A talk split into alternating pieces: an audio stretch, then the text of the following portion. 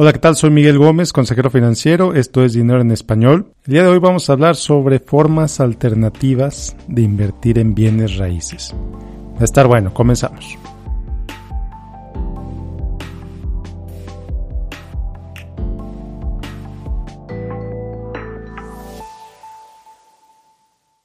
Hola, ¿qué tal? Bueno, pues antes de empezar quiero comentarte que el episodio del día de hoy es como un aperitivo como una entrada, como un ejemplo muy básico de lo que va a ser el curso de inversiones. El curso de inversiones, ya te lo he dicho en otros episodios, es el programa donde te explico lo principal que hay que saber sobre los principales tipos de inversiones. Bienes raíces, invertir en la bolsa, metales preciosos, etcétera, etcétera, etcétera, etcétera. ¿Por qué lo quieres tomar o quién lo debería tomar? Bueno, pues es para ti si te sobra dinero cada mes y no sabes qué hacer con él si estás pensando en hacer tu primera inversión y no sabes dónde hacerla o cómo hacerla, si estás pensando en pues realmente empezar a verdaderamente invertir, no a jugar, no a apostarle a la bolsa, no a hacer day trading. En el curso vemos por qué el trading es una, en general, una mala idea para hacer dinero. Pero bueno, si quieres aprender más, si quieres eh, que te mande información sobre el curso de inversiones o que te avise cuando se abren las puertas, déjame tu correo electrónico en www.finanzasfantásticas.com www.finanzasfantásticas.com Y bueno, pues ahora sí comenzamos con el episodio de hoy.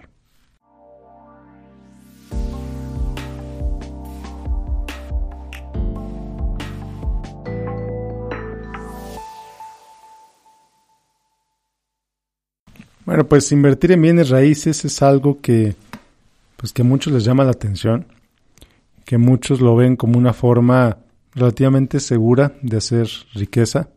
No necesariamente lo es, pero ciertamente puede ser una forma interesante de generar rendimientos a largo plazo. Y bueno, pues hace décadas, hace muchos años, la única forma de invertir en bienes raíces era comprando propiedades de manera directa, comprando casas, comprando edificios, reunir inversionistas, por ejemplo, para comprar un pedazo de centro comercial o un terreno o un rancho o con tus ahorros compras tú esa propiedad, ese rancho, ese edificio, esa bodega, etcétera. Bueno, la realidad es que ahora ya existen muchas maneras de invertir en bienes raíces, incluso con mucho menos capital de lo que cuesta comprar una propiedad. Y aquí muy importante debo decirte que lo debes considerar como cualquier otra inversión. Invertir en bienes raíces la debes considerar en el contexto del resto de tu portafolio de inversión o del resto de tus inversiones.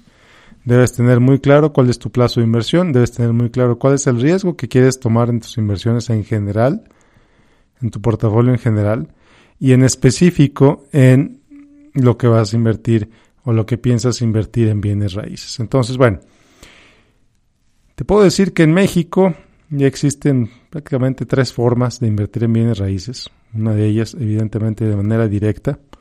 Vas y compras una casa, vas y compras un edificio, vas y compras una bodega, una serie de bodegas, un centro comercial, a través de un desarrollador, etcétera. Esa es pues la más conocida, ¿no? La más, quizá la más popular, inclusive.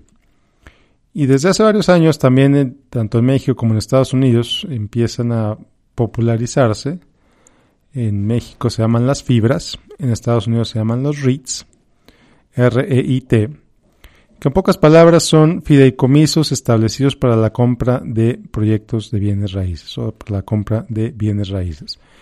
En México definitivamente la fibra más conocida o la fibra de la que más se ha hablado, pues es la fibra del nuevo aeropuerto de la Ciudad de México. ¿Verdad? Que desafortunadamente de todos conocido, un proyecto que al final de cuentas se canceló.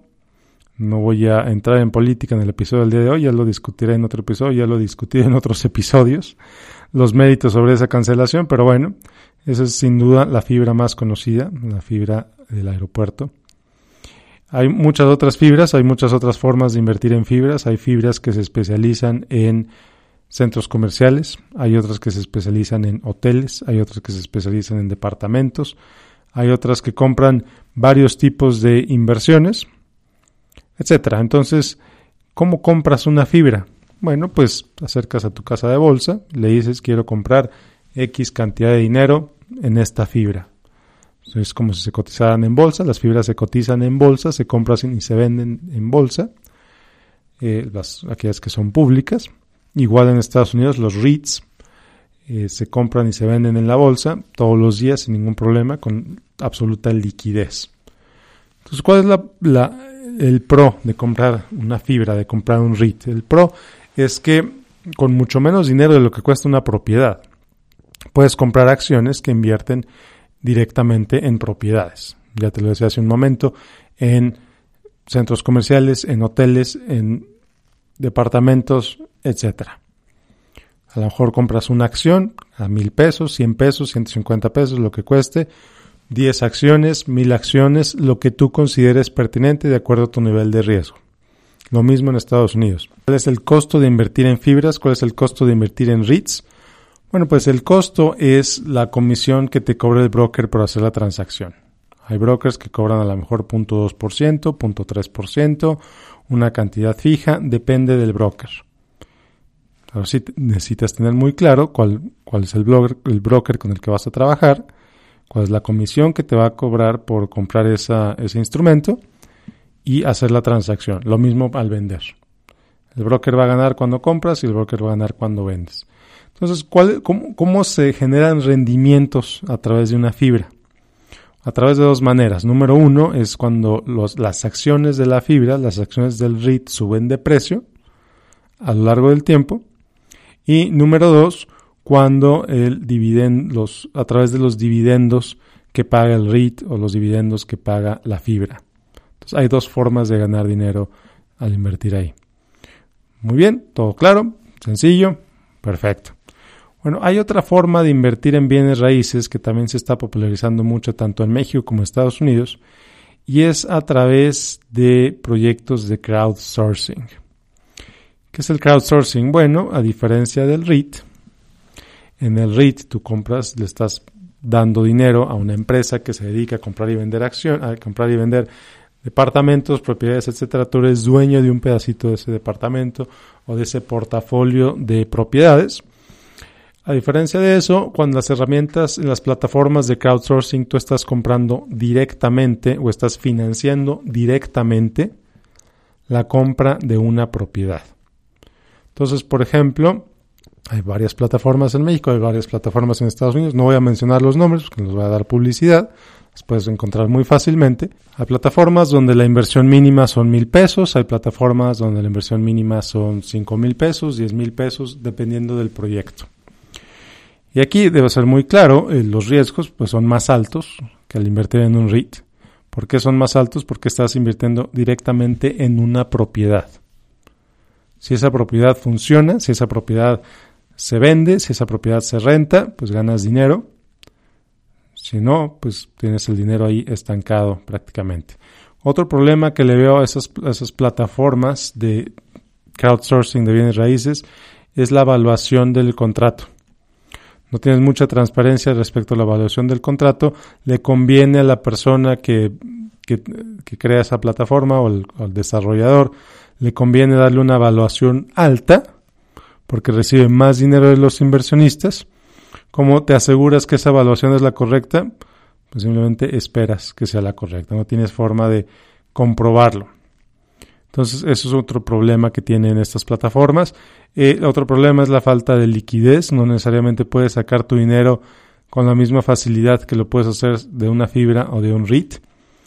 Eh, tiene problemas de liquidez muy claros. Entonces, ¿cómo te compensan esa liquidez? ¿Cómo te compensan esa falta de, de la posibilidad de salirte de esa inversión? Bueno, te la compensan con rendimientos más altos te dicen que te van a pagar 16% de interés o hasta 18% de interés, por ejemplo. Algunas por ahí dicen que hasta 20% de interés. Ok, maravilloso, pero pues el proyecto se tiene que completar y todos los lineamientos se tienen que cumplir para que ganes ese rendimiento. Y otra pregunta que yo, que yo haría es, bueno, si, si ese proyecto es tan bueno, si ese proyecto es tan atractivo para invertir en él, ¿Por qué necesitan el dinero de pequeños inversionistas para construirlo? ¿Por qué no necesitan, por qué no el desarrollador consigue dinero a través de sus propios fondos, a través de sus propios amigos? ¿Por qué necesita del dinero de terceras personas? ¿Por qué necesita mil pesos aquí, mil pesos allá, etcétera? Si me explico, si entiendes el, problema que yo le veo ahí, si es un proyecto de inversión tan bueno y tan atractivo, ¿por qué necesitan del dinero de los inversionistas para financiarlo? ¿Por qué van a pagar 16% de interés si un banco les va a cobrar mucho menos, por ejemplo? ¿Qué problemas hay que el banco, por ejemplo, no les pidió, no les prestó el dinero o no consideraron ir al banco para, para conseguir ese dinero? Entonces hay un riesgo más elevado y ese riesgo te lo compensan a través de esa tasa de interés más elevada. ¿Hay riesgo de pérdidas? Absolutamente. Como en cualquier inversión, hay riesgo de pérdidas en las plataformas de crowdsourcing en bienes raíces. ¿Cómo te compensan ese riesgo de pérdida? Otra vez, otra vez ofreciéndote rendimientos relativamente altos. Entonces, no es que sean rendimientos gratuitos.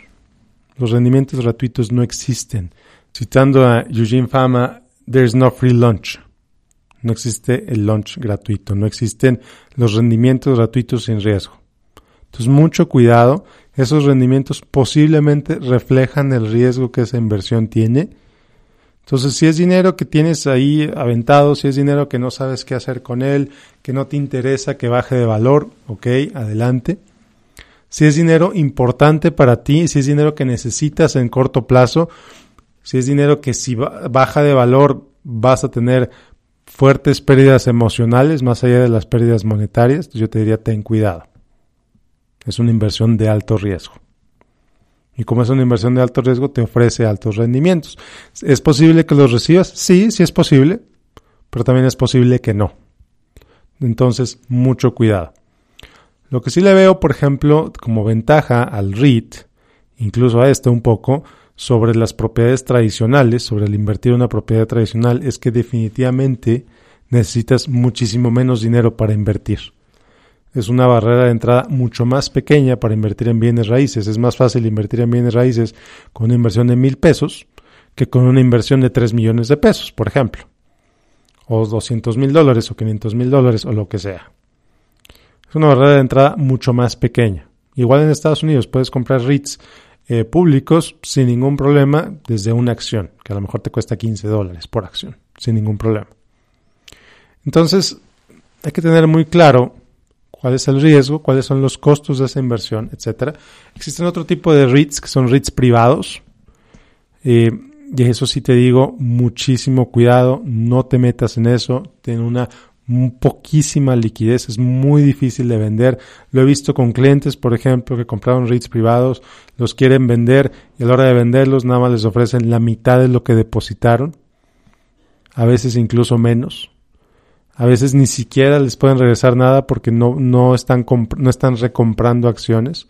Entonces, muchísimo cuidado con los REITs privados. Son buenísimos para los que los venden, pagan comisiones altísimas pero mucho cuidado si te los ofrecen a ti. Los REITs privados generalmente son solo para inversionistas calificados que tienen cierto nivel de riqueza, cierto nivel de ingresos. Si tú no tienes ese nivel de riqueza o ese nivel de ingresos y te lo están ofreciendo, muchísimo cuidado. Cualquiera puede comprar REITs, eh, públicos, cualquiera puede comprar fibras públicas, no cualquiera puede comprar REITs privados que son de mercado cerrado, que son que no cotizan en bolsa, etcétera. Entonces, muchísimo cuidado. Entonces, bueno, con esto terminamos el episodio de hoy, tres maneras de invertir en bienes raíces. Espero que te haya gustado. Si te gustó, déjame un review. Si te gustó, compártelo con quien consideres pertinente. Y si te gustó, considera inscribirte al curso de inversiones. Esto solo fue una probadita de lo que el curso de inversiones es. El curso de inversiones son aproximadamente seis horas y fracción de contenido de videos, de módulos, donde puedes aprender o donde vas a aprender lo principal sobre los principales tipos de inversión. Te recuerdo, las puertas se abren el 15 de marzo, el, curso inicia oficialmente el 22 de marzo. Déjame tu correo en www.finanzasfantásticas y ahí te voy a mandar todos los detalles sobre el programa. Muchísimas gracias por acompañarme el día de hoy. Nos vemos la próxima semana con otro episodio de Dinero en Español. Que tengas un excelente, excelente día.